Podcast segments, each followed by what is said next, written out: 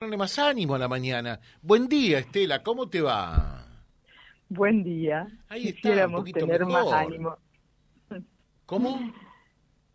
Quisiéramos tener eh, más ánimo, pero eh, eh, estamos, eh, vemos un panorama complicado. ¿Por qué? A ver, contarle a la audiencia. Compartilo, compartilo, dale, a ver. Bueno, algo mm, de esto que, bueno, todos estamos al tanto en, en- el país. Bueno, nosotros estamos también en, en negociaciones paritarias.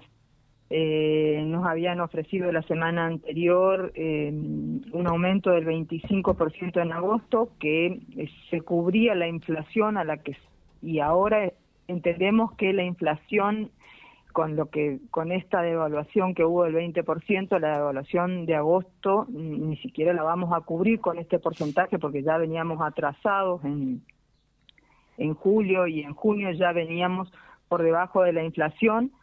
Eh, nos ofrecieron un 25% para cobrar en agosto, septiembre otro 7%, octubre otro 7%, noviembre un 6%, con claus y en diciembre otro 6% con cláusula de revisión en octubre, que vamos a estar bastante atrasados ya. Eh, se sometió a votación esta, esta oferta del gobierno, eh, que fue rechazada por el 64% de los votantes, eh, votación de la que participaron más de 1.600 profesionales, eh, sumado a otras cuestiones que el gobierno se, se niega a tratar en, eh, las mesas paritarias, como es terminar de pasar el- la gente que quedó pendiente del pase a planta anterior, ¿eh? no estamos hablando de los contratos COVID, estamos hablando de gente que tendría que haber pasado ya con corte en diciembre del 2018. Hay varios, varios profesionales que aún no han pasado, que están en condiciones de pasar y el gobierno viene, viene sin avanzar en esas cuestiones. Eh, nosotros tenemos las cuestiones del, del pase a planta, de los contratos COVID, que al, al, al digamos, al, ¿cómo decir? Al querer ponerse en práctica, digamos, al querer efectuarse el pase a planta, nos damos cuenta que, y se dan cuenta los, los compañeros, que muchos no tenían contratos COVID eh, reconocidos por el ministerio, sino que tenían contratos monotributistas que los pagaba el propio sector. Digo, profesionales que hacen guardia, profesionales en salud mental, profesionales que son... ¿Quién, quién pagaba el monotributo? necesarios. ¿Quién pagaba el monotributo? Los efectores, eh, los Zancos, el Hospital de Reconquista, el Hospital de Vera. Entonces, esos profesionales... Pero eso es una nosotros- trampa, eh, porque en definitiva el monotributo lo tiene que pagar eh, el monotributista, ¿no? Claro, el monotributo lo paga el monotributista, claro. pero la, la facturación A se ver, la hace estás- al- al- perdón, Estela, lo que estás queriendo decir es que había gente que tenía un contrato COVID que por lo tanto creía que tenía un contrato con el Ministerio de Salud eh, de la provincia y en realidad era monotributista y el monotributo eh, lo pagaban los zancos u hospitales de la provincia. No, no, no, no me estoy explicando bien. No, no te estás explicando Ahí- bien.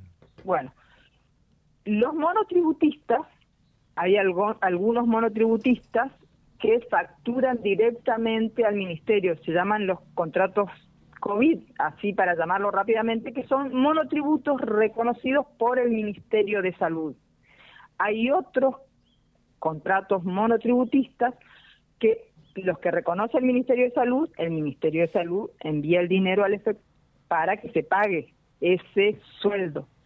Los monotributistas, o se pague esa prestación, los monotributistas no reconocidos por el Ministerio, que están trabajando, los, les paga el efector.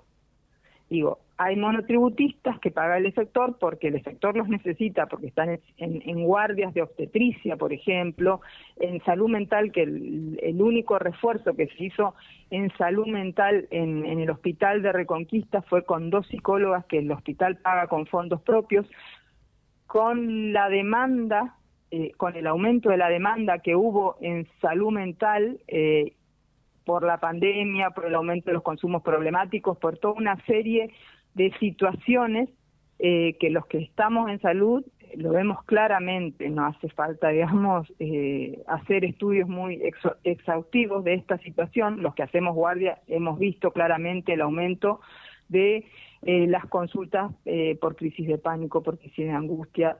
Vemos un aumento marcado, que de nosotros desde la pandemia veníamos reclamando que se tome esta situación no solamente para los usuarios del sistema, sino para los mismos profesionales por el impacto que, que tuvo la, pandemia en sí en los trabajadores de salud. En esto tuvo una gran deficiencia la provincia y bueno, y lo demuestra en el eh, en, el recurso humano que ha podido que ha podido digamos poner para eh, atender esta problemática que cada vez es mayor eh, y es muy compleja te pregunto, ahí nomás, punto, punto y seguido.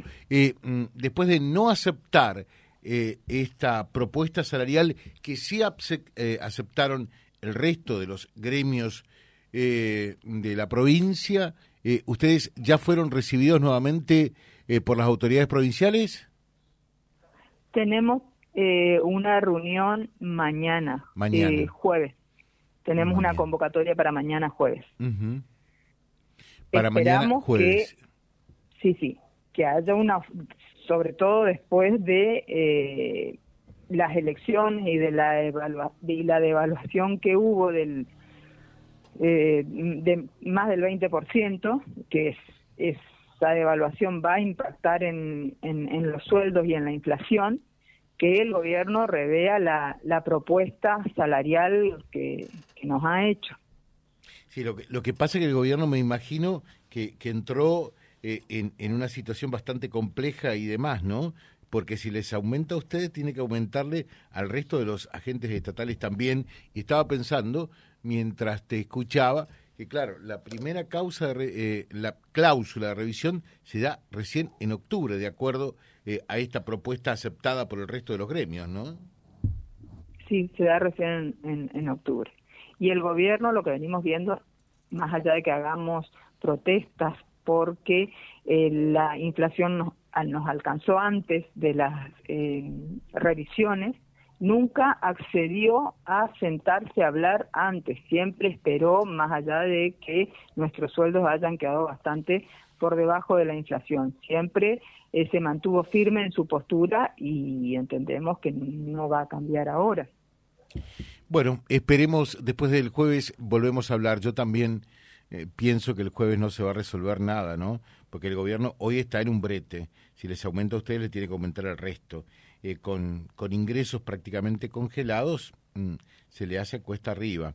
Pero también es entendible la posición, naturalmente, de los profesionales de la salud, por supuesto. Lo que está claro es que el salario alcanza cada vez menos. Y esto es una muestra más eh, de que nunca los aumentos salariales le ganan a la inflación y fundamentalmente cuando se da en estos niveles, ¿no? Tal cual, tal cual. Nosotros ya venimos con eh, salarios por debajo a los que le ganaron la inflación, a los que le ganó la inflación. Sí, ya estamos en esta en esta situación. Y con la propuesta parecía que antes de las elecciones digo que eh, más o menos en agosto con el sueldo de agosto íbamos a quedar ahí equiparados ahí. Eh, pero ahora entendemos que esto no va a suceder, porque la inflación de agosto va a ser eh, bastante más alta de lo previsto. Te dejamos un saludo, Estela. Muchas gracias. ¿eh? Gracias, gracias a ustedes por la pero, Pero una sugerencia, ponerle ondas positivas también un poquitito. No se depriman. Bueno. Los argentinos ya sabes que, que tenemos eh, de, de, de estas situaciones varias eh, eh, en el lomo, ¿no? Es una más en todo caso. Pero los profesionales de la salud venimos bastante, bastante, digo, eh, maltratados desde hace bastante y bueno, eh, venimos desgastados y bueno, estamos en una situación compleja. Pero sí hay que ponerle buena onda, como decís. Gracias, Estela. Que tengas un buen día. Gracias a ustedes. Hasta luego. Chao. www.vialibre.ar, nuestra página en la web, en Face, Instagram y YouTube. Vía Libre Reconquista. Vía Libre. Más y mejor comunicados.